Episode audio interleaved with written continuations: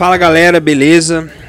Bom dia, boa tarde, boa noite. Hoje eu estou com uma convidada que eu estava ansioso para gravar com ela. Até porque finalmente eu tenho alguém que, que compartilha das ideias próximas às minhas, né? Geralmente os meus, meus parceiros aqui são, são da galera já que pensa um pouco diferente. É, hoje nós estamos com a ausência do Leandro, o Leandro não pôde vir. Mas hoje nós estamos com a deputada Júlia Luce, do Partido Novo. Olá, tudo bem, pessoal? Um prazer estar aqui com vocês. Obrigada, Felipe, pelo convite. Bom, é um prazer, prazer enorme em recebê-lo aqui. Bom, pessoal, hoje nós vamos estar falando um pouco sobre tudo. Vamos falar um pouco sobre a vida da deputada. Vamos estar também falando um pouco sobre a situação da pandemia no DF, a situação da pandemia é, no Brasil, pretensões sobre 2022, cenário político em geral, tanto hoje como em 2022 e diversos outros assuntos. Então, Fica até o final que vai ser maravilhoso.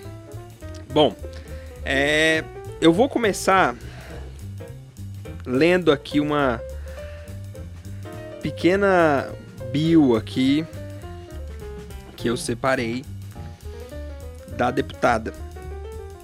Certo? Então a deputada é mãe, é cientista política pela UNB, é especialista em políticas e gestão governamental é, foi servidor, é servidora pública, porque o deputado é servidor público, né? Uhum.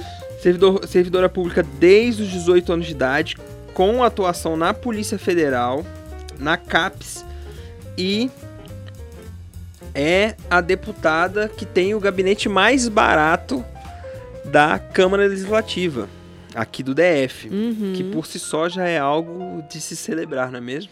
Uhum, com certeza. E Além disso, diversas outras coisas. Ela é, ela é deputada pelo Partido Novo, é, que é um partido que tem se colocado como uma alternativa muito forte para a direita no nosso país. Uhum. Não é?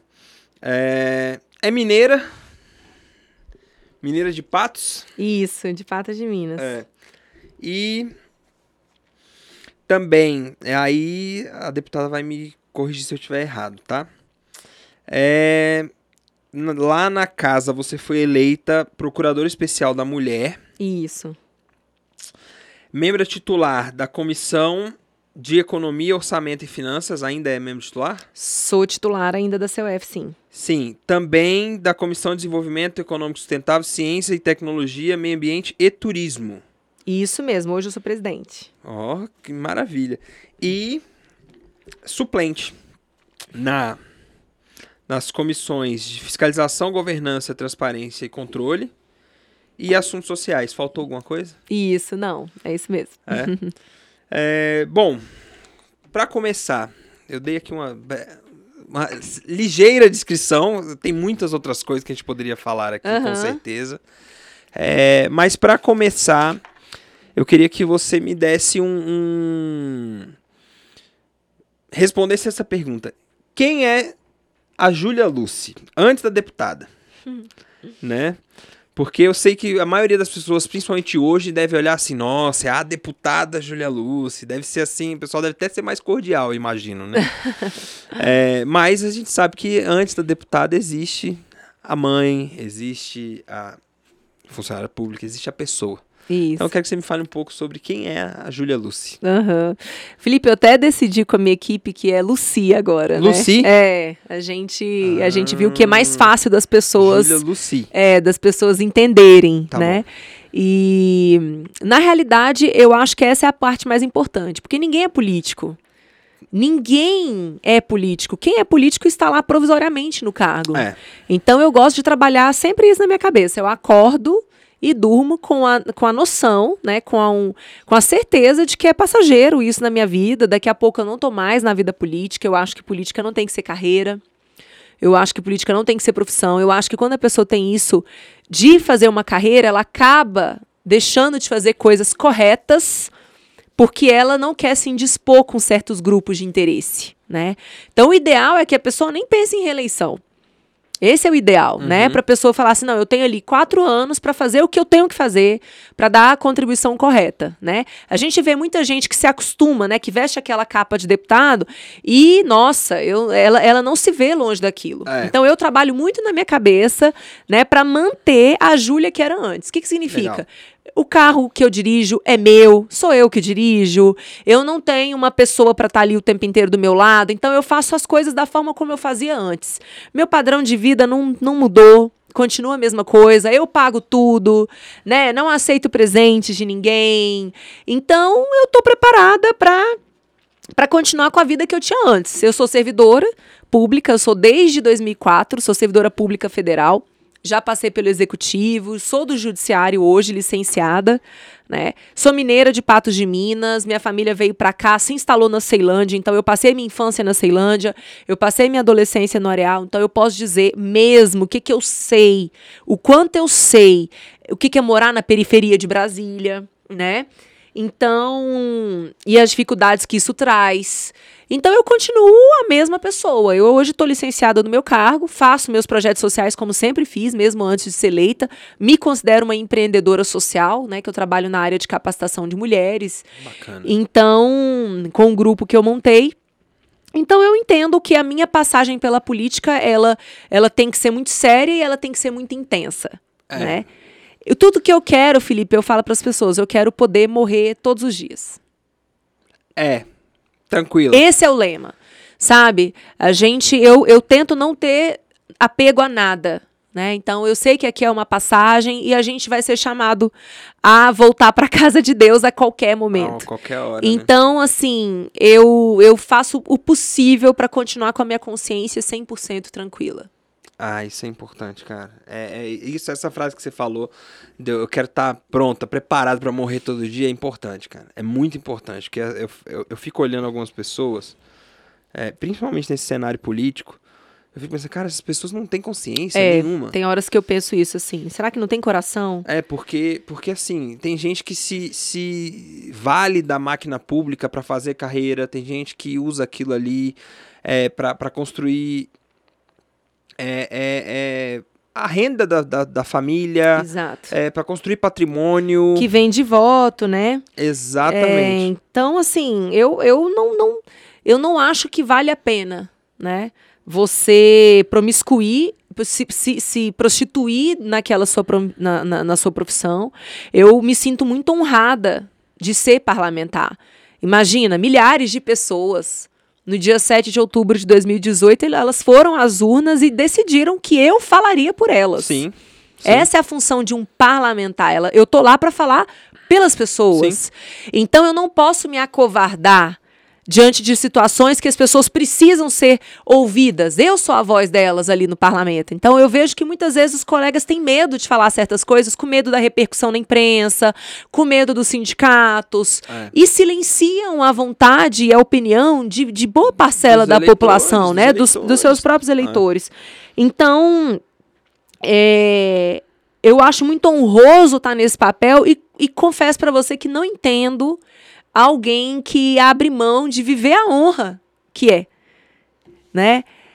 Por dinheiro, por É. status, meu Deus, assim, eu tenho horas que eu olho assim, eu falo, não, tem lógica isso, sabe? Mas enfim, é, a gente precisa conviver com todo mundo, né? É, o ambiente é, político é exige isso, né? É uma Exatamente, arte mesmo. É, é óbvio que eu imagino que você, assim como qualquer outro deputado, você tem ali já seus desafetos e talvez os seus afetos também, não é mesmo? É, é, mas a decisão de se tornar político, ela tem que ser muito isso mesmo. Tem que ser uma decisão de, de cara, aquilo ali não é meu. Nossa, não mesmo. Entendeu? Aquilo mesmo. ali é, é o que eu vou, é o que eu tenho nas minhas mãos para poder transformar o ambiente no qual eu vivo em favor das pessoas que me colocaram ali e da população em geral. Exato. É, mas, e aí entra um dado muito importante, que eu acho que isso é, é a prova de que você hoje é a prova de que o Brasil precisa de uma, de uma é, reforma orçamentária, principalmente nos três poderes, para ontem, né? É, então entra aqui o fato de que o seu, o seu gabinete é o gabinete mais barato da CLDF. Uhum. É um gabinete que já economizou aproximadamente, já está quase batendo a casa dos 3 milhões e 400 mil Isso. reais. E como é isso para você e para sua equipe? Né? Olha, a gente vive esse compromisso de trabalhar muito economizando recurso público, né? Então, assim, isso exige um processo de gestão constante no gabinete. Então, eu estou o tempo inteiro movimentando um servidor de um lado, exonerando pessoas que não trabalham direito, né? Fazendo uma gestão ali, eu me sinto realmente como é, a cabeça de uma empresa privada. Eu tenho aquele orçamento, aquele limite máximo que o Partido Novo coloca, é um, que é de 50%. É um CEO, né? É, coloca 50% para gastar com pessoal. Eu não utilizo nenhum centavo de verba indenizatória, por exemplo. Né? Então, assim, eu não alugo carro, eu não alugo imóvel, eu, eu não faço contrato de consultorias por fora. Então, eu trabalho com aquele limite ali e preciso dar muito resultado. E confesso que estou bastante satisfeita com o resultado que a gente É, vem Era tendo. justamente isso que eu ia te perguntar. Então você acha, você não acha que você fica defasada em relação aos outros deputados por agir dessa maneira? Por essa ser uma, eh, primeiramente uma política do Partido Novo, né, obviamente, é, e por você estar ali e estar usando é, menos, muito menos do que o- outros deputados. Eu sei que tem deputados ali que usam a verba toda e mais, né? Uhum. Usam toda a verba indenizatória, usam toda a verba de gabinete. É, isso você acha que tem afetado negativamente de alguma forma ou não? Tem, dá para trabalhar? Dá, dá para trabalhar. Dá para trabalhar, com certeza. Com certeza. Ainda mais se você tem essa gestão, né? Se você tem essa cabeça É para é para isso. fazer um gerenciamento responsável, né? Eu acho que cada centavo é dinheiro do povo, não é do Estado, não é da Câmara. Então a gente tem que ter muito respeito. É. Né? Você vê, você conversa com um monte de empreendedor que está aí desesperado, sem conseguir fechar as contas. Por que, que ele precisa ficar numa situação de contenção de gastos e um gabinete parlamentar não tem que viver essa situação? Está muito errado. Existe um descompasso muito grande entre sociedade e, e poderes, e poderes da República. Né? Tá errado. O poder ele tem que ser representativo. Agora, por exemplo, a gente está vivendo uma crise econômica gigantesca. Não, e- A União se endividou muito para poder encaminhar muito dinheiro para os municípios e para os estados. E é importante a gente falar para as pessoas que a conta chega. Né?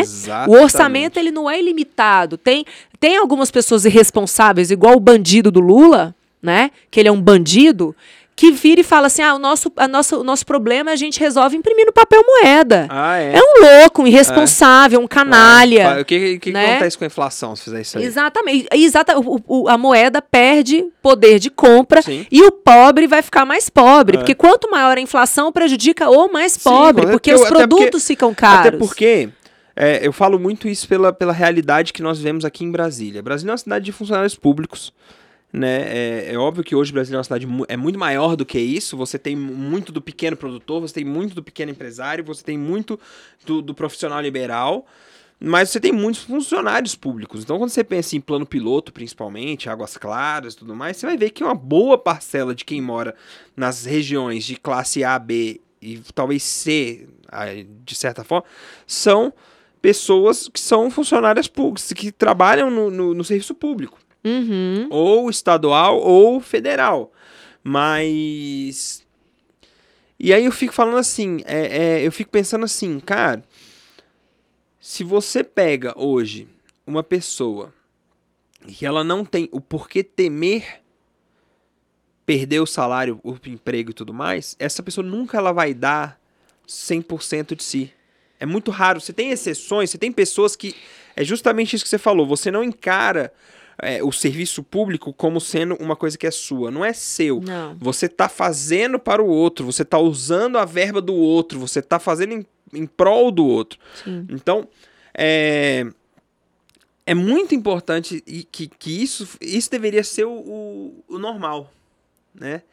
E infelizmente hoje a gente vê que isso não é o normal. Uhum. Isso não é o normal. O, o, o típico hoje é as pessoas se apropriarem do que é público.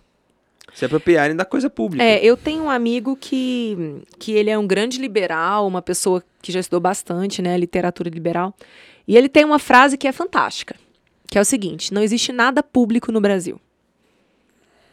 Então, enquanto as pessoas não entenderem que nada é público, que você sempre vai ter um, grupos privados por trás da gestão daquela secretaria, daquela empresa pública, daquele órgão sempre vai ter alguém. Então, o grupo que está no poder, ele vai fazer a nomeação do chefe político daquela instituição e o chefe político vai nomear os amigos, vai favorecer a contratação de empresas parceiras. Então, não existe nada público, não existe, ah, isso é para o bem do, do, do, do povo. Não existe isso. Por isso que a gente tem que lutar para diminuir o tamanho do Estado.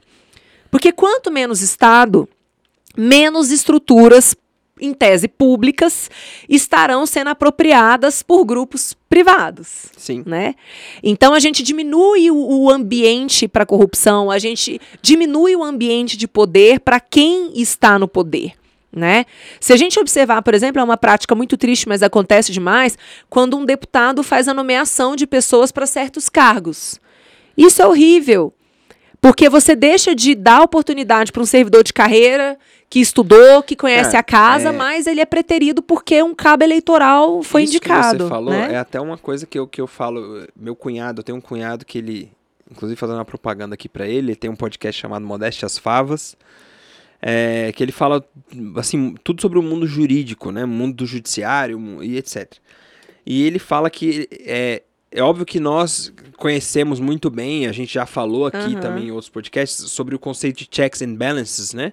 é, dos pesos e contrapesos entre os poderes e tudo mais, mas ele fala que ele nunca vai entender que é como que o presidente da república indica aquele que pode vir um dia julgá-lo. Uhum. Né? E isso eu acho que é um reflexo. Só que a gente olha, a gente tem, o brasileiro tem a tendência muito de olhar para os chefes de poder e para os quem está em cargo político. Então é, é um deputado, é um governador, é um senador, é um presidente da república. E esquece justamente isso que você falou. Às vezes tem pessoas que são qualificadíssimas para estarem à frente de cargos, para estarem em situações específicas que demandam a experiência que ela tem, e por conta de conchave político, por conta de indicação política, por conta de, de favoritismo, essas pessoas não estão onde deveriam estar. Exatamente. Então essa frase que você falou, ela é realmente É, não existe nada público, impactante. não existe nada público. Analisa as empresas que fizeram um contrato agora com a Secretaria de Saúde. Se você for puxar o fio, você vai ver que existe uma relação com o ex-secretário, que hoje é preso, é, né? E por aí vai. Se a gente mais? pegar as empresas de, que são contratadas pelo governo para fazerem segurança privada, são empresas vinculadas a empresários. Então, o povo precisa abrir os olhos para isso. Limpeza. Limpeza, vigilância. Ah, né? A gente tem aqui. A... Foi até um ponto que bateram muito em cima da Eliana Pedrosa. Nas últimas eleições que teve, que ela foi para Governo. governadora. E bateram muito em cima disso, né? Fala, cara, mas vem cá. A, a, a, limpeza toda é o pessoal da sua família que faz, são empresas da sua família e tudo mais. E aí fala justamente isso. Até que ponto as licitações elas são é, é, é, é verídicas? Eu, eu, sei que existe, óbvio, eu sei que tem, mas a gente uhum. sabe também que tem muita coisa que nem que dispensa licitação. Muito contrato que dispensa, mais agora em época de pandemia. Eu fico pensando, é, foi até. A questão, Felipe, às vezes não é nem a dificuldade, não é nem a contratação da empresa, mas é no pagamento da empresa. Então a gente sabe que são contratos altíssimos, num é, um grande vulto, e que geralmente é o seguinte: se for ligada a um parlamentar, e esse parlamentar está votando contra o governo, o governo não paga a empresa. Ele segura o pagamento para a empresa.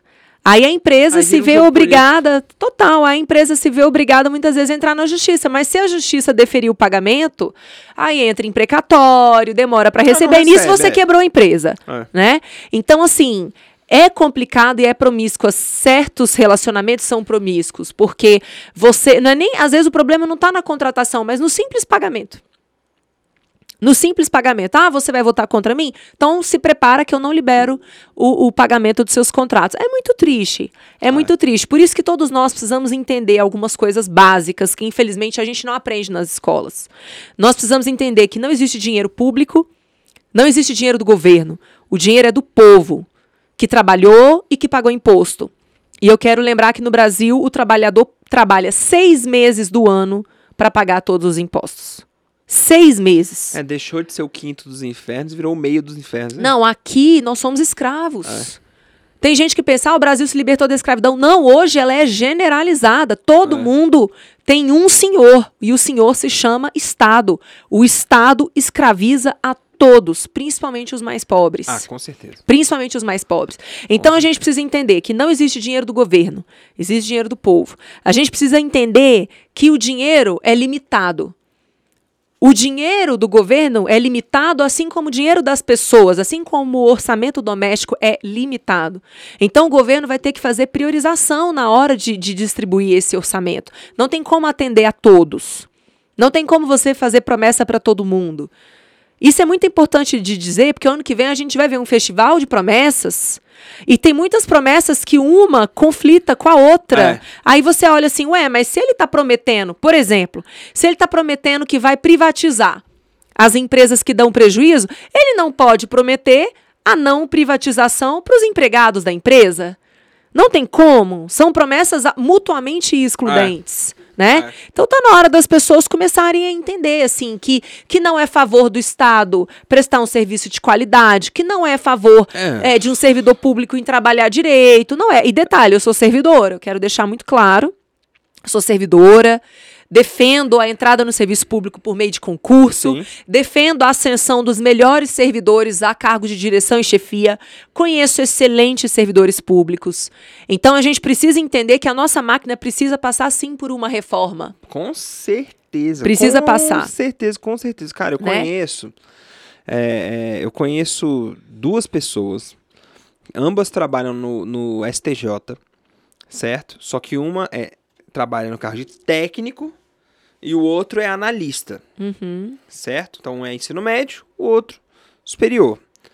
Os dois falam para mim exatamente a mesma coisa. Falam, cara, a gente poderia resumir, re reduzir em 70 a 80% dos servidores que tem nos gabinetes dos desembargadores, dos, dos ministros, porque uma pessoa faz o trabalho de 4, 5. Pois é. Então você vê, o próprio servidor está concluindo isso. Ele, eu tenho certeza que não é o único. Tem muito servidor que Sim, pensa assim. E geralmente quem pensa assim é o servidor que que, que, que trabalha, que é o que trabalha. Que é o que está fazendo o trabalho dos outros. Exatamente. Porque Entendeu? no serviço público, Felipe, acontece uma coisa muito, muito ruim. A pessoa que trabalha mal, ela acaba sendo privilegiada ela acaba sendo encaminhada para setores onde não há muito trabalho, onde não há muita pressão, porque ninguém quer lidar com um servidor problemático, uma pessoa sim, problemática. Sim. Só que como no serviço público você não pode demitir facilmente, é muito difícil. É muito, é muito difícil, difícil você exonerar uma pessoa. Muito. Então ela acaba sendo colocada num lugar que tem pouquíssimo trabalho, e aí ela, ela com tempo de sobra, muitas vezes ela Sim. começa um negócio privado dela, Sim. e aí aquele que segura a carga nas costas, ele segura esse problema mesmo e ele, ele é prejudicado. Por isso que falar de reforma administrativa hoje não significa ir contra o servidor público. Pelo contrário. É Muito pelo contrário. É, é, é, dar valor para quem trabalha com Exato. qualidade. Exato. É, é, aquela coisa. Imagina um jogo de futebol. Você tem é, um atacante um atacante reserva. Você tem um atacante que não está funcionando, você substitui Exato. ele pelo atacante que funciona. Exato. A, a, regra é clara. Só que, infelizmente, hoje, no serviço público brasileiro, você não pode fazer isso. Não. Você vê, é o caso. E é uma questão de cultura, né? É, a gente. A gente vive uma questão de cultura. A gente está comentando aqui da, da, gestão do meu gabinete, né? É, no início, eu tinha algumas pessoas na equipe que vieram de outros gabinetes, né? E aí, logo no início, elas sentiram o volume de trabalho que teriam no meu gabinete. Porque eu trabalho muito. Graças a Deus, eu tenho saúde, eu trabalho de domingo a domingo. E eu acho que é minha obrigação né? Sim, com certeza. Então, essas pessoas, eu, eu cheguei a escutar de alguns servidores na época, né? Que eu estava lidando no, no gabinete como se fosse uma empresa privada, mas não é uma empresa privada. Era um órgão público. E aí foi quando eu falei, mas aqui vai funcionar como sendo uma empresa privada. É isso. Aqui vai ser assim, se você não se adaptar, você pode ficar à vontade para sair. E algumas pessoas eu mesma exonerei, né? Sim, claro. Porque assim, eu não lido com um servidor que acha que está fazendo um favor ao estar trabalhando. Porque enquanto tem gente que fica ali com muitas restrições, nós temos a população sofrendo muito, passando fome, passando todo tipo de dificuldade. Então, o mandato político precisa sim se desdobrar para atender a população. E, naturalmente, o parlamentar que trabalha muito vai ter que ter uma equipe que trabalha muito. Sim. Então, existe. Eu precisei passar por um processo de mudança cultural no gabinete, troquei muitas pessoas né, para ficar com um time que já entendeu. Não, aqui é diferente. É, hoje quem tá lá tá trabalhando na mesma pique que você. Exato, exatamente. Então não adianta. E se motiva, entende a função, entende a missão. Mas se eu precisar ficar ali convencendo uma pessoa de trabalhar, não. ela não trabalha comigo. Mas essa é a regra, Felipe. É. Essa é a regra. Entende? Então, assim, é muito triste, mas a gente precisa abrir os olhos. E nós, servidores públicos, que já observamos isso, precisamos ser sérios e precisamos falar o seguinte: gente, a reforma tem que acontecer. Entende? Não existe. A vida hoje não permite mais essa estabilidade que foi dada. Sim. Essa estabilidade, embora ela tenha uma justificativa plausível, ah, é para evitar que o servidor seja perseguido politicamente. Existe essa justificativa, mas o ônus dessa medida é muito superior a esse suposto É. bônus, a essa suposta proteção. então a gente precisa sim fazer Não, uma mudança. Até porque você tem como criar mecanismos para é, é, impedir essa situação de acontecer. Você Isso. coloca co- é, é, comissão para analisar possíveis demissões, para averiguar se realmente não é por, por, por uma perseguição, se não é birra de um chefe para um. Sim, Entendeu? É, Você consegue criar Consegue, mecanismos e vai ser muito consegue. mais barato do que do jeito que tá. exatamente. Entendeu? Do jeito que tá. Eu Exatamente. conheço pessoas que trabalham. Vou falar do serviço de saúde público. Uhum. Diversas vezes eu vi isso. É, é pessoas. Deu, teve gente que já ca- acabou até amizade. Deu falar assim, falar, cara, mano, vai. Por que, que você não trabalha, velho? Você, você, você trabalha no serviço público de saúde. Você tá fazendo o que aqui agora? Na minha frente. Você, cadê? Não, eu já bati o ponto, vou lá, daqui a pouco bato o ponto de novo.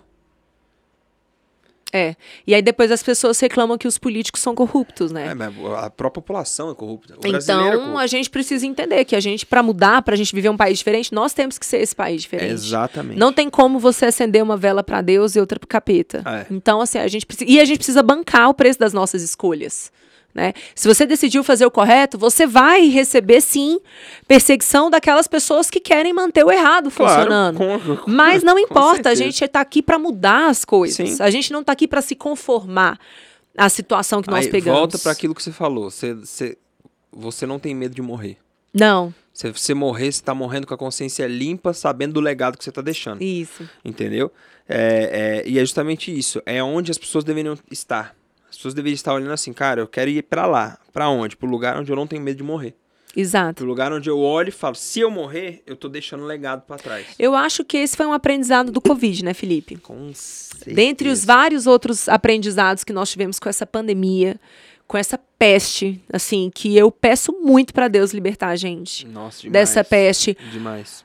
Agora, a gente precisa encarar que ela mudou o mundo, Mudou. né? Ela trouxe uma série de consequências. E a gente, eu pelo menos, Júlia, se eu já, se eu já encarava a vida dessa forma, né, é, é como de uma hora para outra, já não estando viva agora, principalmente, né? Então que a gente pense, não existe mais, ah, se a pessoa tiver acesso a plano de saúde, ela não vai morrer, não. Vai morrer também. Vai morrer. É, mas é jovem, vai, morrer, morrer. também. Então, assim, gente, essa vida é muito rápida, essa, nós não temos controle sobre ela. Então, é bom, sim, que a gente faça o que é correto, né? É. E o, e o serviço público brasileiro, ele tem muito que melhorar. E quando a gente fala que agora que o Estado tem que diminuir de tamanho, Felipe, tem muita gente que diz: não, mas o Brasil tem muitas carências. Se você diminuir o tamanho do Estado, você vai deixar de atender essas carências. Cara. Gente, não tem nada a ver. Não precisa. Foi aquilo, a gente tava conversando sobre isso antes. Tamanho não significa eficiência. Exato. Aliás, geralmente Geralmente é o significa contrário. O tamanho, Exatamente. quanto maior, mais ineficiente. Isso. Porque quanto maior é uma coisa óbvia, quanto maior, mais difícil de você gerir. Gerir. É de você ter simples. controle. É muito simples. Se você tem uma coisa Isso. menor, é muito mais organizado. É mais fácil de você monitorar, de você ter indicadores, de você ver como é que tá o Exatamente, desempenho. Exatamente. Só se Então- pensar o número de foro privilegiado que a gente tem no nosso país. É absurdo, nenhum país tem tanta gente com Entendeu? foro. Se você parar para pensar, 90%, mais de 90% do nosso orçamento já está engessado para pagamento pessoal. É. Que empresa sobrevive com 90% Não, não do tem seu como. faturamento Não tem como.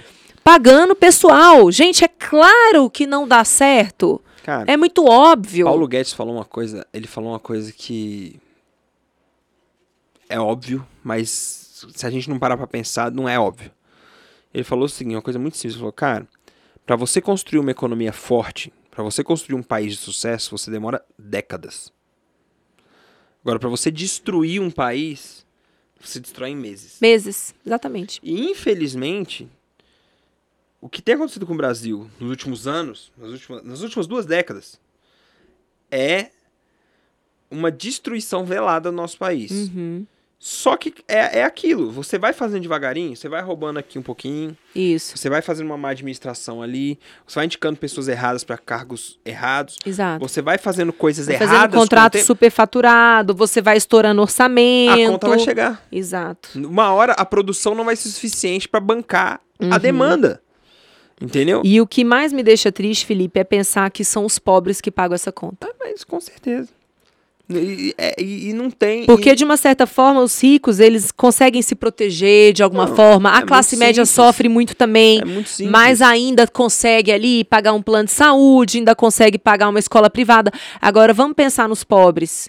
Que alternativa que eles têm? Não, e não só isso. Você tem, você tem situação. Você quer ver uma situação? Eu tava brincando com um amigo meu. eu Falei, cara, se o Lula for reeleito, eu acho que eu vou ir morar nos Estados Unidos. Tem muita gente que tá falando isso. Cara, eu falei brincando. Mas depois que eu parei pra refletir no que eu falei, eu falei, cara, mas realmente é uma, é uma solução interessante. E aí fica aquele, aquela, aquela crise, né? Pô, mas eu, aí eu abro mão do meu dever no meu Exato. país. não- né? Entendeu? Eu fico naquela, porque se você tira todo mundo que faria de alguma forma oposição. Você entende? Exatamente. Então, e aí, mas eu, eu, embora eu tenha falado brincando isso, eu tenho visto muita gente falando isso. Eu também. Muita gente. Inclusive, eu tenho um grande amigo meu, um dos meus melhores amigos, que ele é petista.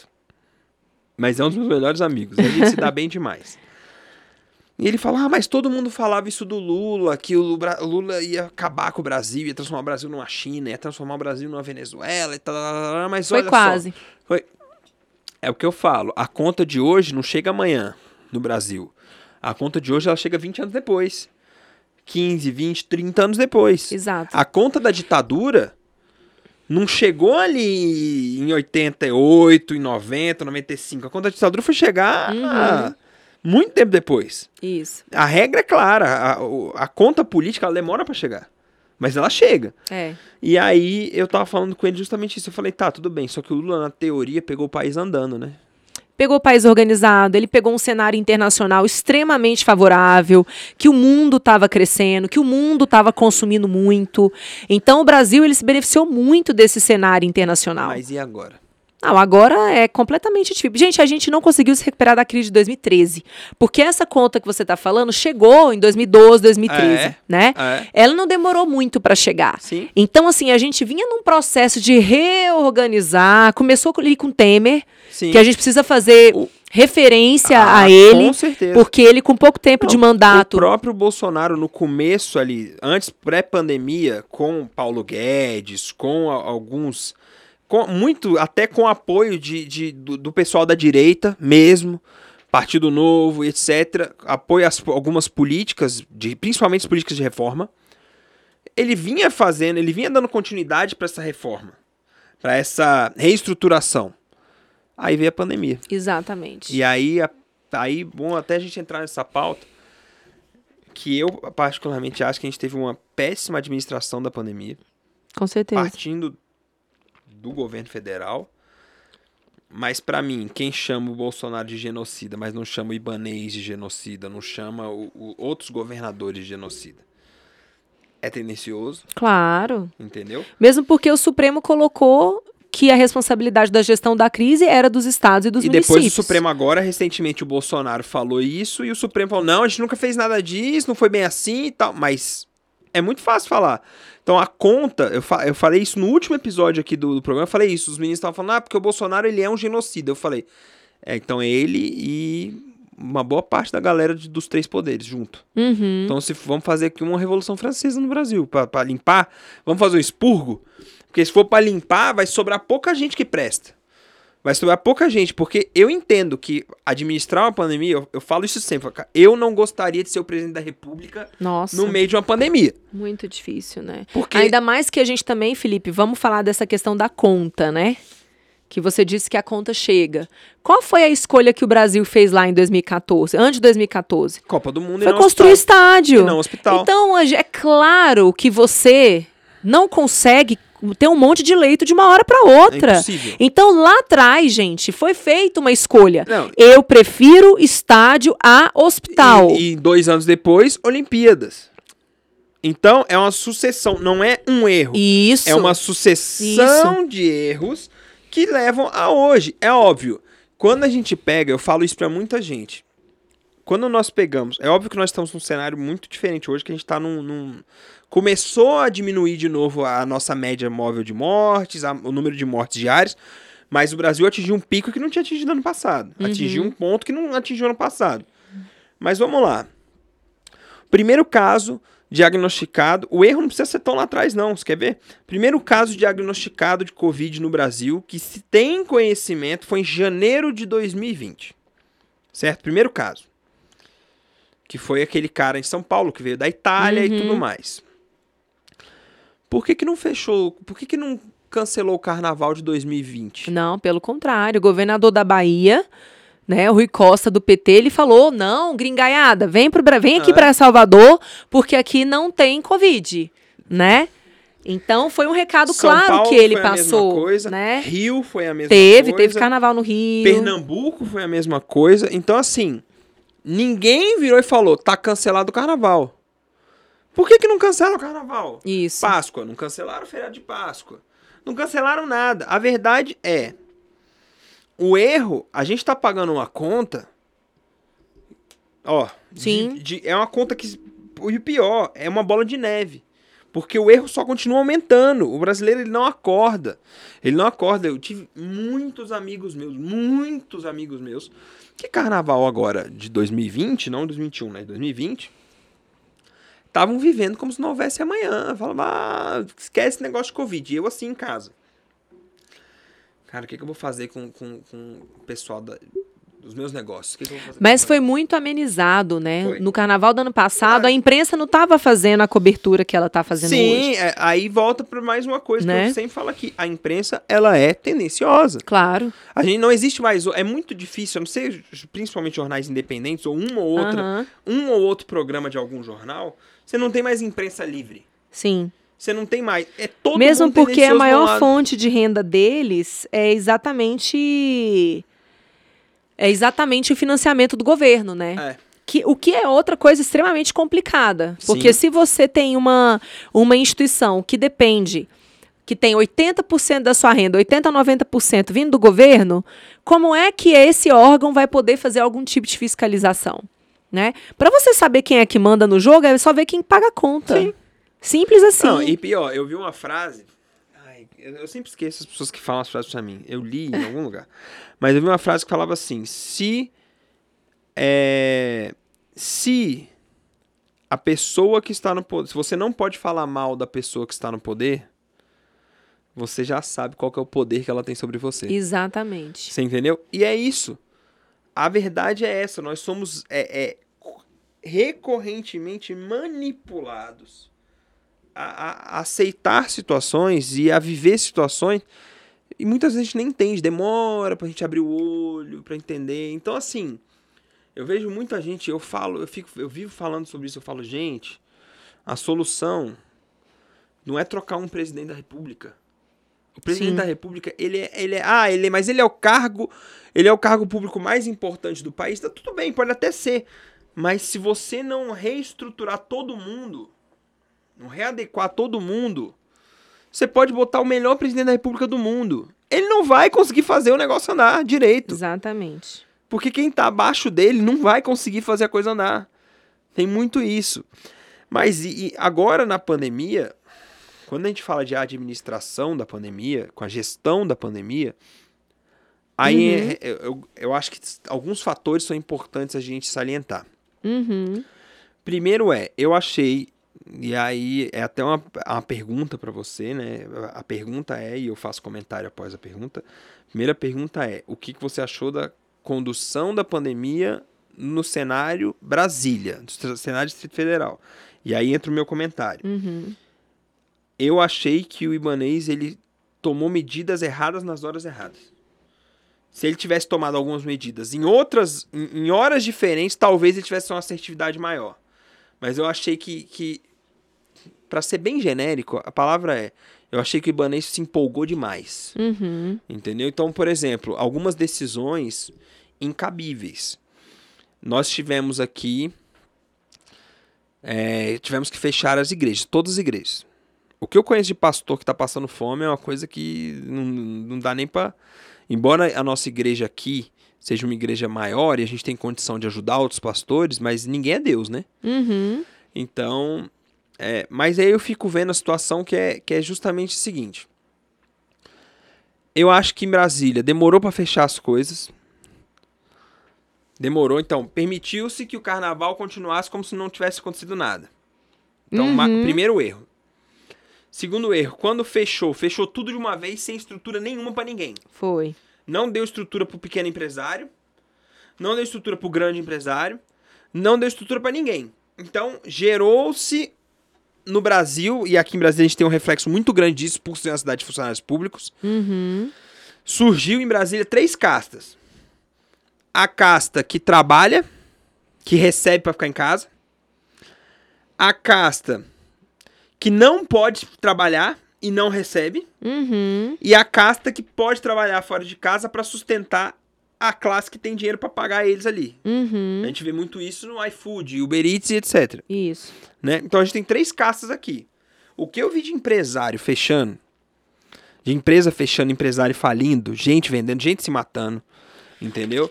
E, e- e situações irreversíveis. Empresa, tem uma, uma, uma irmã de um amigo meu que em janeiro ela pegou o capital que ela tinha juntado durante 10 anos e montou uma cafeteria. Tadinha. Entendeu? Perdeu tudo. Ela investiu mais de 100 mil reais, que ela juntou durante 10 anos, e conseguiu vender tudo que tinha na loja dela por uns 20 mil. Nossa. Sem É. contar os funcionários que perderam emprego. Porque quando você fere o pequeno empresário, o, o médio empresário, o grande empresário, você tem que lembrar o seguinte: se você não salvar o CNPJ, quanto CPF você tá matando? Exatamente. Hoje eu conversei com um empresário que ele fez um investimento de um milhão e meio, mais ou menos, vendeu o apartamento dele para construir uma área nova no restaurante. Teve que fechar agora e ele não levantou 200 mil reais de tudo que ele vendeu. Cara. Então, assim, são muitas as tragédias. E, e falando, né, respondendo a sua pergunta, a gente sabe que o governador foi alertado da segunda onda, né? A equipe dele lá para outubro já sabia que a segunda onda ia acontecer. Isso tem forte. registrado, né? Que ele recebeu esse alerta. Chama muita atenção eles não terem aumentado a rede de atendimento nos hospitais públicos, porque você poderia ter ampliado o número de leitos dentro da própria rede Não, e fora o hospital de novas campanha, contratações e tudo mais. O hospital de campanha, que o governador disse que fechou porque o Ministério Público recomendou, na realidade, o que o Ministério Público disse foi que ele deveria abrir um processo licitatório. Porque quando atingiu ali 20% de ocupação do hospital de campanha, o Ministério Público falou: olha, você não está vivendo mais uma situação de emergência, porque você só tem 20% ocupado. Portanto, aquela dispensa de licitação que você tinha feito não se justifica mais. Abra a uma, uma nova licitação. E aí decidiram fechar. Decidiram fechar o hospital de campanha, apesar de ter gasto quase 90 milhões de reais para construir aquilo. Né? E hoje, por exemplo, nós sabemos que foram pagos leitos de UTI, mas foram entregues leitos de enfermaria. Né? Então, assim, aqui, o custo foi muito alto para a entrega que efetivamente não aconteceu. Então, nós passamos esse período todo no DF sem aumentar a nossa capacidade de atendimento. Em Minas aconteceu exatamente o oposto. Pronto. O governo de Minas dobrou o número de leitos de UTI, Sim. dobrou o número de Não, leitos de você não enfermaria. escuta- Você não escuta notícia, noticiário falando de Minas Gerais. Quando você escuta, geralmente é assim: dados médios, normais, até porque Minas Uhum. é, é, é o segundo maior estado do país em, em número de, de habitantes. Então, é, é, é, é virtualmente impossível é virtualmente impossível você querer que Minas tenha o menor número de médio de mortes. Claro, você tem que pegar Entendeu? proporcionalmente. Mas quando você pega né? proporcionalmente, compara Isso. Minas com São Paulo, por exemplo, Isso. a sensação é que Minas é, é, a Nova Zelândia e São Paulo é o Brasil. Exatamente. Então, assim, é... E outra, uma coisa que eu achei sensacional do, do, do governador Romeu Zema, e usando Minas, é que o Zema. Ah, tudo bem que aqui o Ibanês não fez muito isso. Ele não entrou em guerra. Isso. Então, mesmo o Bolsonaro faz, falando um monte de água, é, fazendo algumas posturas erradas, etc., ele não entrou em guerra em momento nenhum. Ele defendeu a posição dele sem precisar ficar entrando numa guerra. É. Porque é. essa guerra atrasou mais ainda. Prejudica tudo. muito as pessoas. Então, para mim, Dória e, e Witzel são tão culpados quanto o Bolsonaro. Exatamente. Por quê? Porque os caras entram numa guerra nesse meio de pandemia. Não, e se, se, a gente observar, Felipe, tem certas guerras assim que são absurdas, né? A gente, nosso caso aqui, nós temos o Ibanês como governador do DF, nós temos o Caiado como governador de Goiás. Nossa. Eles só se enfrentam, é. eles não conseguem conversar, sendo que são dois estados que têm uma relação muito, muito próxima na realidade. Muita gente mora em Goiás, trabalha no DF. Muitas coisas Sim, que nós, nós temos, compramos vêm de Goiás. Dormitório aqui. Muitas aqui em Brasília, né, no, no entorno. Então assim, não tem como você falar, eu vou fechar a porteira para Goiás. Quem for de Goiás não entra no DF. É impossível. É impossível você impossível. fazer isso. Você te pega Águas Lindas tá muito Planaltina, Valparaíso, Formosa, Formosa, Valparaíso, Lusiânia, é, é, e por aí é impossível você, o Goiás, o estado do Goiás, fornecer me, o mesmo atendimento do Exatamente. que o, o, o, o, DF. É impossível, até pela distância. A cidade mais próxima, a, gran, a cidade grande mais próxima dessas cidades do entorno do DF no Goiás é Goiânia. No máximo Anápolis. Exato. Então é muito, é uma coisa óbvia, é muito mais fácil você trazer para cá. Claro. Do que levar para lá. E aí você pensa, tá, e se não tivesse fechado o hospital de campanha? Então essas disputas políticas, como você está tocando, assim, elas ocorrem no momento mais errado possível. Então, assim, a postura de não enfrentamento, né, que o governador de Minas assumiu, foi extremamente positivo para o povo de Minas. Sim. Ele conseguiu levar mais dinheiro para lá, ele conseguiu se estruturar, ele teve apoio do Ministério da Saúde. Agora, o que tá ruim precisa ser criticado. Claro, e ele já se posicionou certeza, várias vezes. Com certeza. E eu me posicionando aqui agora, acho sim que o governo federal deveria ter tratado com mais seriedade essa doença. Sim. Ele não deveria ter, na tentativa de passar uma tranquilidade para a população, ter amenizado, menosprezado. menosprezado a doença, porque querendo ou não, muitas pessoas o seguem, né? Consideram ele. Sim, é, ele é um influenciador. Um super influenciador. Então, se ele sai sem máscara, por exemplo, ele influencia um monte as pessoas vão falar: não, eu também não vou usar. A gente sabe que a máscara não é 100% infalível, Sim, mas, mas... já é alguma coisa. Exatamente, Vamos gente. Lá, é um tem... escudo. Você tem... tem... um escudo. Eu, eu, brinco, eu brinco, eu tenho uma teoria que eu falo para todo mundo. Eu falo para todo mundo, eu falo assim: "Hoje, se você não pular de paraquedas, ainda assim você tem chance de morrer por causa de um paraquedas". Aí o pessoal fica: "Como assim?" Eu falo: "É, você não concorda que um paraquedista pode pular hoje e o paraquedas dele não abrir e ele cair na sua cabeça e você morrer?" Ah, mas isso é ridículo. É ridículo, mas é possível. É Isso. a ínfimo, mas é possível. Ah, e se eu for até um avião e não pular de paraquedas? A chance de você morrer é menor do que se você pular. Mas se você pular e você pular com um paraquedas ou com dois, as chances de você. Então, são tudo é chances. Exato. Você gente. pode diminuir Exato. a chance. Você não precisa anular a chance. Isso. Agora, você pode diminuir. Então, por exemplo, tem uma menina aqui, aqui na. Do, amiga nossa aqui, que ela teve Covid agora, esse mês passado. E ela teve um comprometimento nos pulmões. E aí o médico dela, o pneumologista, ele recomendou que ela é, usasse duas máscaras. Duas, uma máscara daquela máscara padrão e uma máscara de pano. Uhum. Por quê? Ah, porque ele tava com medo dela pegar Covid de novo? Não, porque é, é sabido, é uma coisa, é um fato, que ela está imune durante um tempo. Agora, pegou Covid, você fica um período imune ali, três meses, seis meses, o pessoal fala que é, varia, né, de pessoa para pessoa. Uhum. Só que a preocupação dele é com outras coisas, é pneumonia, é um adenovírus, é porque ela já está com o sistema respiratório dela Comprometido. comprometido e fragilizado. Então, ela está usando máscara não por causa do Covid, mas por causa de outras situações. Sim. Agora, quando você tem o presidente. Eu entendo a, a situação do, do, do presidente de pensar na economia, de cara, se a gente botar todo mundo dentro de casa, vai matar a economia do país, etc, etc, etc. Eu entendo.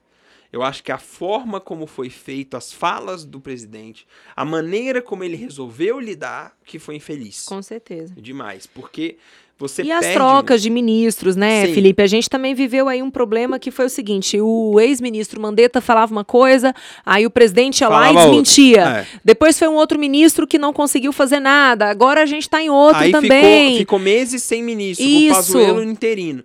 Aí depois foi o Pazuello que, nossa, cara, horrível. Então, assim, essa, essa, essa falta de organização institucional, essa, essa falta de, de norte, né, foi muito ruim pro, pro Brasil.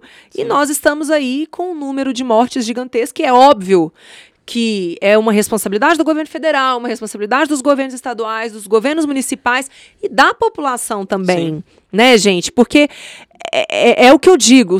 Por que, que você vai se expor desnecessariamente? Eu, Júlia, defendo muito o direito da pessoa sair de casa trabalhar. Defendo mesmo, mesmo, Sim. mesmo, mesmo. Porque, como você falou, tem castas que, saindo ou não de casa, tem o seu salário garantido, mas a maioria não. A maioria, para comer, vai ter que sair de casa. É. E essas pessoas vão trabalhar, inclusive, clandestinamente. Sim. Agora, por que não tomar cuidado em outras exposições? Não, é, é Né? uma coisa que eu não entendo. Eu falo muito isso. A gente teve aquele episódio infeliz da daquela repórter da Rede Globo que Qual falou episódio? que o choro é livre. Ah, sim, da Maju Coutinho. Maju aham. Coutinho. Eu achei muito infeliz a fala dela, porque é muito fácil ela que está podendo trabalhar. Reflete uma falta de empatia, né? É, e ela tá podendo. Porque o que ela não pensou ali na frase foi o seguinte: já você tem que ficar em casa, então por que, que você não fica? Isso. Exatamente. Porque assim, Isso. ela tá ali trabalhando. Ah, mas é, o jornalismo ele é essencial. Eu sei que ele é essencial, mas vamos lá. E o cara que ganha vida vendendo pastel na esquina, que aquilo ali vai sustentar a família dele, a casa dele. Isso. Porque, outra, é muito fácil você virar, você que, que mora numa casa de 100 metros quadrados, 120 metros quadrados sozinho, virar pra uma pessoa que mora numa casa de 40 metros quadrados com 6, 7, 8, 10 pessoas, Isso. ó, fica em casa, Isso. entendeu? É impossível. simples, não é tem como. impossível, Então- gente. É, é, eu falo isso. Faça um convite aqui para as pessoas irem para Estrutural, por exemplo, visitarem os barracos. É eu impossível tive- as eu pessoas tive- ficarem em pronto, casa. Você conhece a estrutural. Eu Muito tive- bem. Eu tive um, um projeto social aqui da igreja, lá na Santa Luzia. Lá. E tive ali atrás da madeireira também. Uhum, que tem, que tem uma invasão ali atrás da madeireira, uhum. é tudo barraco de palafita. Eu tive um, eu fiquei anos lá trabalhando com ação social lá, que eu era o coordenador da ação. Ali as casas, você tem uma casa, as casas de palafita, chão batido, no meio do lixão. E foi bem na época da Avenida Brasil, da novela da Globo. E aí eu falava, gente, vocês não têm noção que isso que tá mostrando na novela Existe mesmo. é uma realidade. Pessoas morando no lixão. E eu ia ali dentro. Todo dia. Eu ia lá. E eu via a situação de pessoas. Assim, tinha um casal lá que é, eles estavam já no sétimo filho. Eu tô falando de um casal novo, tá? Ele devia ter seus 35 anos, 34, 35, e ela 29, 30 anos de idade. Certo? A casa deles era menor que o meu quarto em casa. Uhum, E todo dia que eu ia lá, mas me partia o coração, que eu ficava assim, gente. uhum. E eu ficava pensando, o que, que eu posso fazer pra- pra mudar isso? O que, que eu posso fazer pra mudar isso? O que, que eu posso fazer pra mudar isso? O que, que eu posso fazer? E comecei a obra social lá. E, e nós. E nós investimos muito tempo é, é ni- ni- nisso. E realmente nós tivemos êxito, nós tivemos resultado, nós tivemos é, é, um crescimento muito grande no- na qualidade de vida daquele pessoal. Muitas pessoas conseguiram sair dali e mudar pra dentro da estrutural. Uhum. Saíram de casa de palafita para realmente apartamentos ou casas. E aí você consegue ver um reflexo. Só que, Como que você vira para uma pessoa dessas que tem nove pessoas morando dentro de um barraco com 22, 25 metros quadrados, não tem água, não tem saneamento básico, a energia elétrica que vem é um gato lascado, Uhum. entendeu? Estrutura zero. Moram dentro do lixão. Como que você vira pra uma pessoa dessa e fala assim, cara, você não pode, você vai ter que ficar em casa, você não não vai mais ir- ir- poder recolher o lixo pra fazer dinheiro, Pra reciclagem. Isso é inviável. É inviável. Então todo amigo meu que vinha falar assim, cara, mas o povo tem que ficar em casa, eu falei, mano, você não sabe o que tá falando. Não sabe. Você não sabe o que você tá falando, porque tem muita gente que vai morrer. Não é uma questão de. de- a pessoa não vai conseguir. Ah, mas o governo tá dando um auxílio. O que, que é um auxílio de 600 reais? Auxílio de Não, 600 reais não, Felipe. Agora o auxílio tá em 150 reais. Sim, mas é, eu tô falando na primeira, na primeira, no Aham. primeiro auxílio. Agora diminuiu mais ainda, porque agora sim. Eu, sinceramente, a única explicação pro governo ter passado esse auxílio é por causa de pressão. Sim. É pressão, porque 150 reais dá pra fazer o quê? 150 reais você não faz nada. Com a inflação que a gente tá vivendo, o aumento dos preços dos produtos no Brasil do jeito que tá, o dólar no preço que tá, É insustentável. você não tem 150 reais, é, gente, ah, eu não sei. Eu vou te falar, é, é de, de partir o coração no É, meio. e é uma assim. falta de empatia, né? E é claro que uma crise como essa ia abalar muito o Brasil, né? Que é um país extremamente desigual, Sim, extremamente injusto. Então a gente paga as consequências, sim, de um Estado que é corrupto, né? É. E é por isso que nós temos que acreditar mais nas pessoas, é por isso que nós temos que diminuir o tamanho do Estado, a gente tem que diminuir os impostos cobrados, a gente tem que estimular a iniciativa privada, a gente tem que estimular o empreendedorismo para as pessoas serem cada vez mais livres. sim. E é nesse sentido que eu trabalho. Eu trabalho muito para desonerar quem está empreendendo, eu trabalho muito para tirar a lei que não serve de nada, eu trabalho muito para fiscalizar os gastos do governo. Aliás, falando em lei e mudando um pouquinho a pauta, Aham. É... Me fala um pouco sobre a, a... o homeschooling.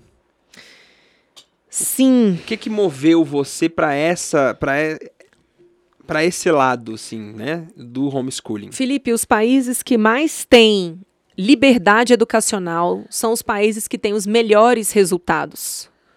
Se a gente pegar o Brasil, a participação que ele tem no PISA é vergonhosa. É vergonha. A gente fica nas últimas colocações em interpretação de Sempre. texto, a gente fica nas últimas em matemática, a gente fica nas últimas em redação. Então a educação brasileira, ela é falida, incontestavelmente. Não tem como você defender. Não, não tem. E quem faz contratação hoje vê as pessoas estão analfabetas. As pessoas não conseguem interpretar frases simples, né? Então esse modelo educacional concentrado no Estado já se mostrou derrotado. Então, como eu defendo a liberdade, li- defendo a- as famílias também, no sentido de elas escolherem o que é melhor para os seus filhos, porque a família é quem gerou aquele ser, aquela criança, e a família tem que ter, sim, a prioridade na escolha da melhor forma de educar os seus filhos. Quem é pai, quem é mãe sabe o que eu tô falando. Cada filho é diferente, tendo a sua necessidade diferente. Não adianta você achar que um único modelo de ensino vai ser o ideal para todas as crianças. Isso não existe, né? Então, o- o- o- a ideia da educação domiciliar, na realidade, não é possibilitar uma prática nova. Porque as famílias que praticam educação domiciliar, elas já praticam. Elas já fizeram essa escolha, só que hoje elas são tratadas como clandestinas. Hoje elas estão na escuridão. Então a ideia de regulamentar essa prática, que já existe desde que o mundo é mundo, na realidade no Brasil não é diferente, é exatamente possibilitar que essas crianças que hoje vivem no sistema de educação domiciliar, elas possam ser acompanhadas pelo Estado. Essa é a grande sacada que tem muita gente que não entende. É. Eu tive muita resistência dos colegas de esquerda dizendo assim: ah, porque a deputada Júlia é contra a escola, a deputada é contra os professores, a deputada quer abrir um mercado privado. Besteira! Na realidade, já existe, só que hoje as famílias elas não têm coragem de falar que elas fazem educação domiciliar, porque elas podem ser denunciadas, e é isso que acontece. Cara, não só isso, eu falo muito por isso. Cara, eu, eu gosto muito de português. Sim. Da matéria, eu sempre gostei. Então eu gosto muito de gramática, eu gosto muito de literatura, eu gosto muito de redação. É, Aliás, eu sempre gostei muito das matérias de humanas em geral, mas eu gosto muito de português. Só que quando que eu comecei a gostar de português? Não Sim. foi na escola. A minha avó, ela foi é, uma das pioneiras no Brasil, ela que ins- instaurou o programa de ensino à distância é, do governo federal na época da ditadura. Então, assim, Uhum. é, e ela era um monstro. Ela falava seis idiomas, ela era Uhum. e ela sentava comigo toda semana pra ver como é que tava meu português. Toda Uhum. semana. Sentava me fazer ler um livro, sentava me fazer escrever redação, sentava, sentava, sentava, sentava. Então eu nunca tive problema pra escrever. Eu nunca tive problema pra ler. Eu Uhum. nunca tive. É muito raro, assim, eu, eu, eu encontrar problema pra interpretar textos. Em compensação, eu, eu cuido, aqui na igreja, eu que sou. Eu sou responsável por toda a área de jovens e adolescentes. Eu vejo adolescentes que não conseguem ler. Pessoas. Não conseguem. ensino médio. Do, da, Não consegue. ensino médio que estudaram a vida inteira no- no- no ensino privado. Não tô falando nem do público. Mas que não conseguem ler. Uhum. Não conseguem ler. Saiu uma pesquisa um dia desses dizendo que essa geração de agora é a primeira geração em décadas que o QI médio é menor do que o dos pais. Então você vê que Exatamente. você entende? Então, ah, é óbvio, tem a questão das mídias sociais, do celular, eles têm, mas isso não é o culpado, porque isso daí deveria incentivar pra cima e não pra baixo. Agora, você tem um problema muito sério realmente com a educação. Muito sério com a educação. Entendeu? Você tem pessoas que saem do ensino médio com zero preparo pra qualquer coisa. Se no ensino, no ensino médio você não tem, você não tem nada de ensino é, é, de direito. Não. Então as pessoas sabem zero. A única coisa que as pessoas sabem quando fazem 18 anos é: agora eu posso beber e agora eu posso ser preso.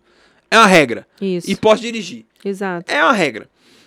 A- é, você sem zero conhecimento ci- é, civil, zero conhecimento de ética e, e costumes, e zero conhecimento de, de civilidade.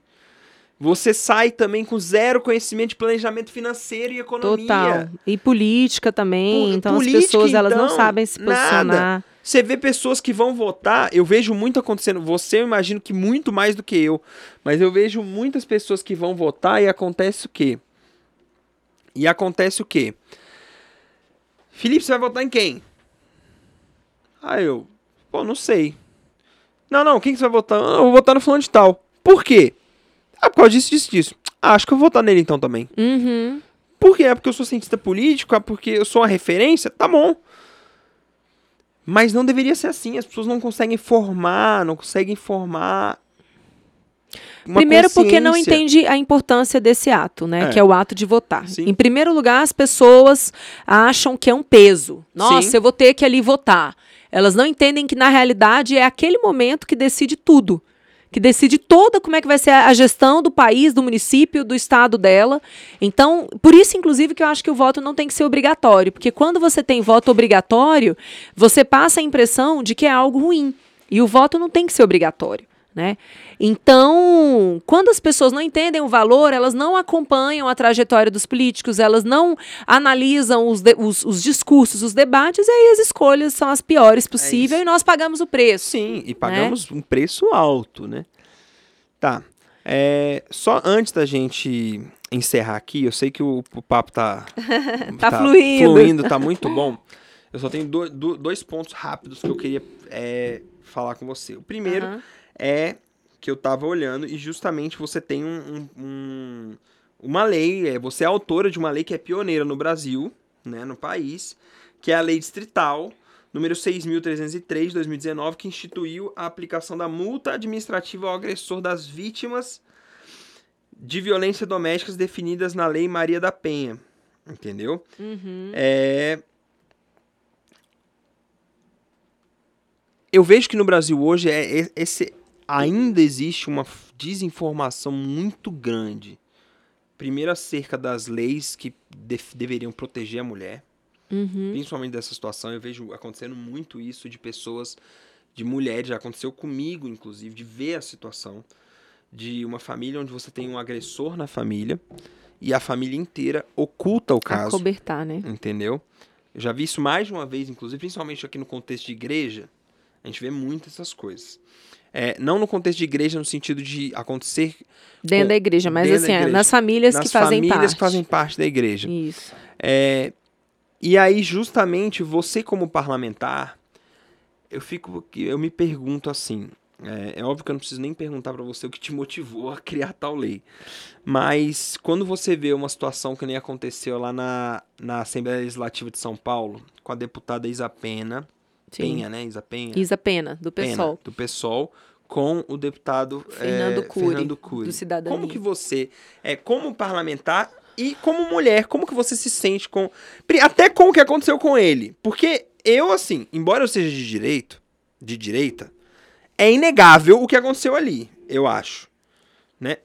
Como que você enxerga essa situação? Olha, a gente viu ali um caso de violência explícita, né?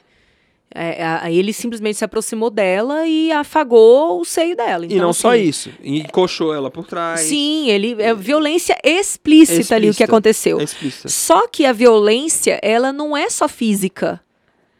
Ela é psicológica, ela é moral, ela é financeira. Então ela foi vítima de um tipo de violência. Sim, Mas, por exemplo, eu vivo uma série de violências na minha é, Câmara. imagino. Uma série. E sim, são, são, são porque eu sou mulher. Claro. A gente vê que certos colegas falam comigo de uma forma que eles não falam com os colegas homens, né? Mas é uma tentativa de desconstruir a opinião, de desconstruir posicionamento. Então eles não atacam. Tem gente ali que não ataca o meu argumento, me ataca. É. Na tentativa de falar assim, ah, mas ela é mulher, ela é novinha, ela não sabe o que ela está falando. É, é, é numa, numa ideia de descredibilizar quem está emitindo a opinião. E eu não vejo isso em relação aos colegas. Aham. Então, aquele episódio que foi um episódio que envergonhou a todos. Inclusive, achei extremamente branda a punição. Ele foi, foi suspenso apenas por 180 dias. Eu acho que ele deveria ter perdido o mandato Eu dele acho, e não só isso, né? ele tinha que ter sido responsabilizado. responsabilizado e ter perdido o mandato dele. Sim, Ali foi sim, realmente muito feio. A, a Assembleia pegou muito leve. E assim, e, e amanhã eu até vou comentar isso na Câmara também. Porque a gente não pode aceitar, gente. Uma coisa é opinião inaceitável. divergente, outra coisa é, é É violência. inaceitável, não é existe justificativa. Não, é. Não, A- é existe. Não tem- eu não consigo encontrar uma pessoa que fala assim, ah, mas não aconteceu. De cara, Não. se você tem olhos, você sabe o que aconteceu. Sim. Ali a situação é essa. Uma coisa é se ela tivesse alegado o que aconteceu e ninguém tivesse visto, não tivesse uma prova, não tivesse nada. Aí seria Aham. a palavra dela contra dele. Aí é outro cenário, outra situação. E mesmo assim, a gente tem muita mulher que é- que é silenciada por causa disso, né? Sim. É, por causa da falta de provas. Ali não. Ali foi um absurdo de um tamanho. Eu, eu acho que eu nunca vi nada. Agora, assim, Felipe, você ter um deputado eleito que se sente livre para Pra praticar fazer. um ato daquele, Não, o que, que é o nosso país? Isso mostra o que, que é o Brasil. Não, o que, o que que não Nascer, gente, isso. Eu também sou uma pessoa de direita. Agora, a gente precisa entender que tem certas pautas Que que, não é embora esquerda. a esquerda tenha tentado falar, ah, essa pauta aqui é minha, então direitos humanos é uma pauta minha. Mentira. Direitos humanos é uma defesa liberal. Quem lutou contra a escravidão foram os liberais, não foram os conservadores, não foram. que seria a esquerda hoje, né, nos Estados Unidos. Quem lutou nos Estados Unidos, por exemplo, para tirar, para acabar com a escravidão, não foram os democratas, foram os republicanos. Sim. Então a luta pelos direitos humanos, a luta dos direitos das minorias é uma luta liberal. A, a defesa do homeschooling é uma, é uma pauta de minoria. Sim.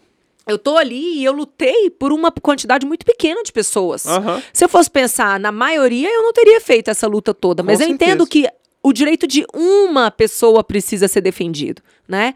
É, Então, a pauta da defesa da mulher, vamos lembrar aqui que é, sobretudo, uma defesa da família. Porque quando você tem uma mulher que está vivendo violência, a família como um todo é atingida. O Sim. filho que vê a mãe apanhando, Sim. ele vai crescer com aquela memória triste na cabeça dele, vai mexer com a autoestima. Isso se, não, isso se não gerar um espelhamento. A chance de ele reproduzir é muito alta. Exatamente. Então, nós todos temos sim que lutar pelas mulheres. No Brasil, se você nasce mulher, você tem mais chance de morrer. Uhum. Ser menina no Brasil é viver risco de morte. Qualquer mulher no Brasil, morte, de Felipe, estupro, de- qualquer mulher no Brasil, é isso que eu ia comentar. Todas nós temos medo de ser estupradas. Minha esposa falou isso pra mim uma vez. Todos nós é. temos medo. E eu sei que esse tipo de ensinamento não é passado pro homem. A família não fala, meu é filho, cuidado ao sair na rua, porque você não, pode ser estuprado. Eu, eu... Não, isso é passado para as meninas. Cuidado se você sair à rua, porque você pode ser estuprado. Eu tenho, eu tenho, eu moro na W3, você sabe, né? Eu moro numa casa ali na 700. É, você sabe que tem a W3 ali embaixo, né? Tudo bem que hoje na W3 não é como era antigamente, mas... Uhum. E às vezes alguns adolescentes da, da igreja dormem na minha casa. Aí, quando antes da pandemia, quando precisava ir no mercado de madrugada, 24 horas e tal, eu mandava os meninos. Nunca que eu ia mandar. Você pensar menina. menina, isso. Nunca. E é assim, é uma coisa tão natural é. dentro de mim. Eu nunca. Às vezes até as meninas, pô, deixa a gente junto. Fala, claro que não. É. Tá louca? Exatamente. Então, assim. É muito triste. Mas é triste a gente E nos outros assim. países não é assim. Então, eu já tive a oportunidade de ir para Londres, por exemplo, né? Pra Inglaterra. Eu me sentia extremamente segura. Não, precisa nem pra tom... Na Alemanha, na própria Argentina, Israel, é mais seguro. Israel, né? eu já fui, já fui Israel algumas vezes.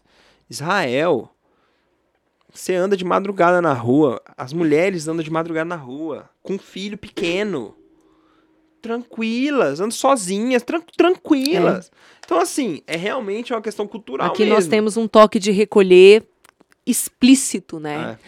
Quem é do bem não pode ser dono da cidade, não pode usufruir da cidade depois é. de certo horário.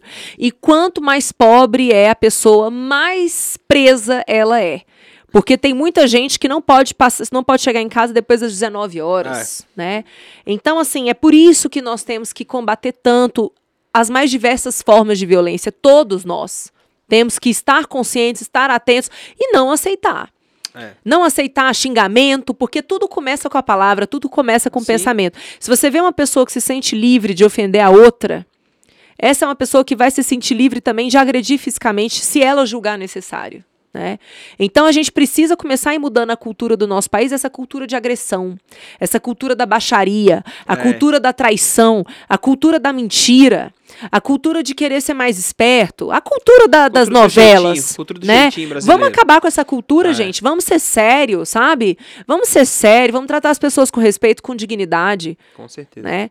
Mas olha, foi um super prazer estar aqui. Eu Poxa. queria, Felipe, até fazer um convite Todo dia, às 22h30, eu faço no meu canal do Instagram o Julia News 30. Legal. Que eu pego os principais fatos dos dias, não apenas de Brasília, eu pego do Brasil, Sim. pego do mundo da, também, e sempre coloco uma reflexão. Então a gente faz comentários em relação à economia, ciência política, direito. Então é a forma que as pessoas têm de se atualizarem ali sobre o que aconteceu no dia e também já de terem uma reflexão em torno daquele tema. Ah, e de uma né? forma sincera, né? Sincera. Porque a é. gente é tão mal influenciado pelas mídias que é importante ter esse tipo de, de, de esse tipo de pauta, né? Isso. Todos os dias às 10, às 22 22 e 30.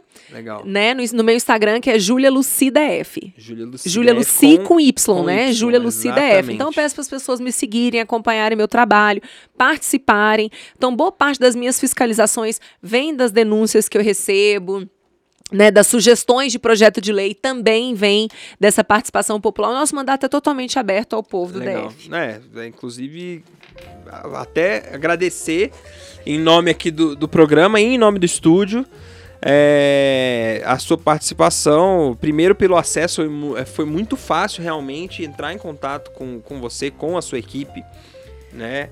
É, inclusive agradecer a Júlia, sua assessora, que deu, prestou um serviço assim maravilhoso, ficou eu e a Júlia viramos quase amigos já. Tanto que a que gente bom. se falou. Tanto que a gente se falou no, no, no WhatsApp. É, e eu espero tê-la mais vezes aqui com a gente. É, vai ser sempre uma honra recebê-la aqui no nosso espaço.